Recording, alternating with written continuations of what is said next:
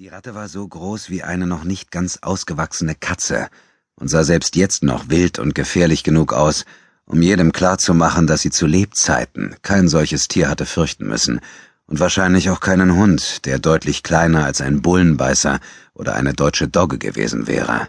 Sogar jetzt, wo sie sich an einem Stock über einem Feuer drehte, schienen ihre winzigen Knopfaugen noch vor Wut zu funkeln und ihre in der Hitze verkrümmten Krallen nach etwas zu greifen, das sie packen und zerfetzen konnte.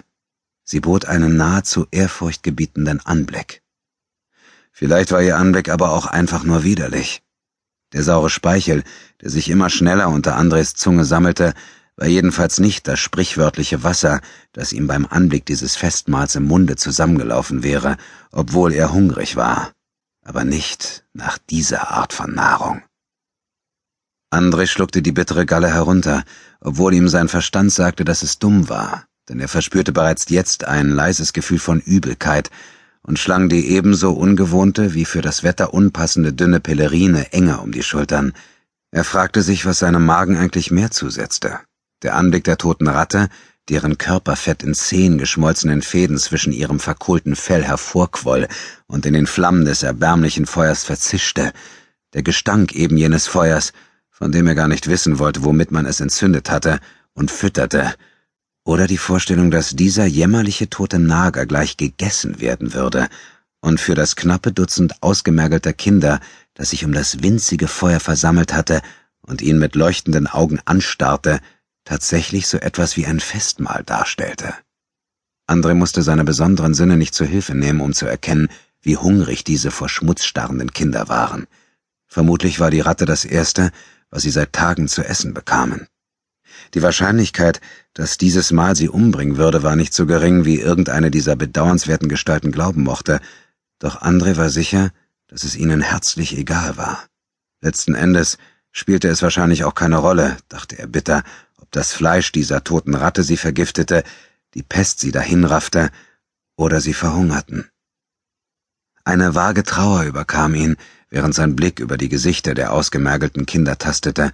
Sie waren allesamt so schmutzig, abgerissen und zerlumpt, dass er nicht sagen konnte, wer von ihnen ein Junge oder wer ein Mädchen war, und ihm klar wurde, dass kaum eines dieser Kinder das nächste Frühjahr erleben würde. Wenn verdorbenes Essen, Hunger oder irgendeine Krankheit sie nicht umbrachten, dann würden sie erfrieren, denn der bevorstehende Winter versprach bitterkalt zu werden.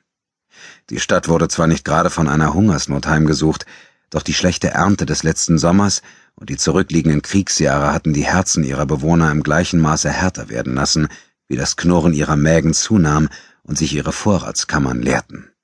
Niemand verschenkte noch etwas in dieser Stadt, in diesem ganzen Land, wenn er es richtig bedachte, und es gab erst recht niemanden, der einem bettelnden Kind etwas geschenkt hätte, von dem er genau wusste, dass es ihn nur deshalb anbettelte, weil es noch keine Gelegenheit gefunden hatte, ihm etwas zu stehlen oder ihn abzulenken, damit einer seiner Freunde ihn bestehlen konnte. André maßte sich nicht an, darüber zu urteilen. Auch er hatte schon gestohlen, weil er hungrig gewesen war. Auch in diese Stadt war er gekommen, um genau das zu tun. Er allerdings würde kein Brot und Fleisch stehlen, und die, die er zu bestehlen gedachte, hatten es verdient, sowohl nach den Gesetzen der Menschen als auch nach denen des Schicksals vielleicht auch nur nach seinen eigenen.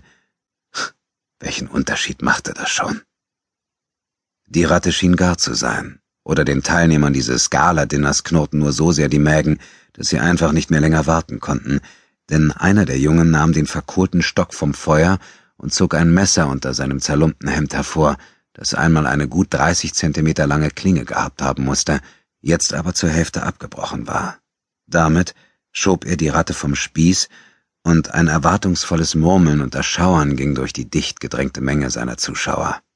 André zählte die Köpfe beiläufig. Es waren elf und versuchte die Portion abzuschätzen, die jeder von ihnen bekäme, wenn sie gerecht halten. Kaum mehr als einen Bissen, dachte er, gerade genug, um sie ihren Hunger erst richtig spüren zu lassen. Nein, auch wenn er wusste, dass es dumm war, er konnte den Anblick nicht länger ertragen. Er seufzte versuchte ärgerlich die Stimme seiner Vernunft zum Schweigen zu bringen, die ihm erklären wollte, dass er etwas, womöglich sehr Dummes tat, und trat, sich übertrieben räuspernd, aus seinem Versteck in den Schatten des Torbogens heraus, Die rechte Hand senkte er in die Manteltasche.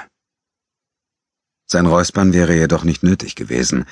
Im gleichen Augenblick nämlich, in dem er auf den gepflasterten Innenhof hinaustrat, blickte der Junge mit dem Messer alarmiert auf und fuhr mit einer erstaunlich schnellen Bewegung zu ihm herum. Auch die anderen prallten entweder zurück und erstarrten dann, ergriffen die Flucht oder zogen auch je nach Temperament ihrerseits das, was sie für eine Waffe hielten, winzige Messer mit schartigen Klingen oder kurze Knüppel. Ihr müsst keine Angst haben, sagte André rasch, womit er das genaue Gegenteil erreichte. Jemanden, der auf der Flucht und verängstigt und halb verhungert ist, zu überraschen und ihm dann zu sagen, dass es keinen Grund gab, sich zu fürchten, war dazu angetan, ihn erst recht nervös zu machen. Die Furcht, die sich auf den vor Schmutz starrenden Gesichtern der Kinder abzeichnete, nahm noch zu, und bis auf den Jungen mit dem Messer ergriffen nun auch die übrigen die Flucht, auch wenn es nicht allzu viel gab, wohin sie flüchten konnten. Der Hof war an allen Seiten von drei Meter hohen, fensterlosen Backsteinmauern umgeben, und der einzige Weg hinaus führte durch den Torbogen, unter dem André stand. Bitte, sagte er, wobei er sich Mühe gab, beruhigend und sanftmütig zu klingen. Ich, ich will nichts von euch. Das war nicht nur lahm, es zeigte auch keinerlei Wirkung. Sein Gegenüber, André schätzte den Burschen auf höchstens neun Jahre, auch wenn sein Alter ausgezehrt und schmutzig wie er war schwer zu erkennen war, sah nur erschrockener aus. Doch er wich keinen Fußbreit zurück, sondern hob trotzig das abgebrochene Messer mit der einen und den verkohlten Spieß mit der noch qualmenden Ratte mit der anderen Hand, und in seinen Augen erschien ein Ausdruck von erstaunlichem Mut, auch wenn dieser nur aus Verzweiflung geboren sein konnte.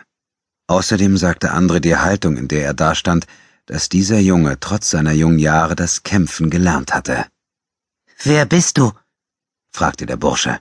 Er hatte eine helle, zittrige Kinderstimme, doch es war etwas darin, das Andre einen tiefen Stich versetzte.